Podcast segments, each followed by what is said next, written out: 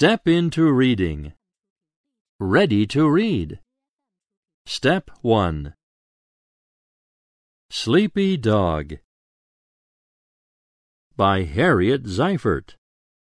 Illustrated by Norman Gorbaty. Chapter 1 Sleepy Dog Time for bed, sleepy head. Sleepy, sleepy, up to bed. Head on pillow, nose under covers, cat on bed. Kiss me, kiss me good, kiss me good night. Turn on the moon, turn off the light.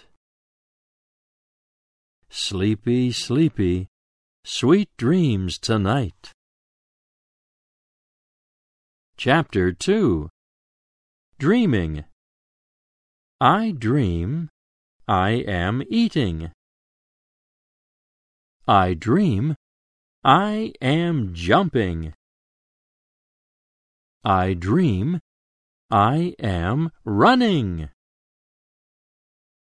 Someone is chasing me. Help! Now I am awake.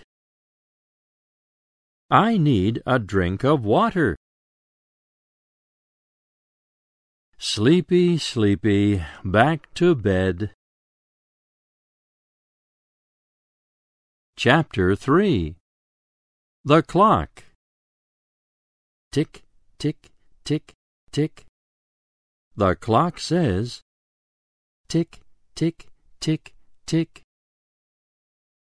The clock shouts, Ring, ring, ring! Wake up! Turn off the moon. Turn off the clock. Turn on the sun. Turn on the light. Good morning, cat. Time to play.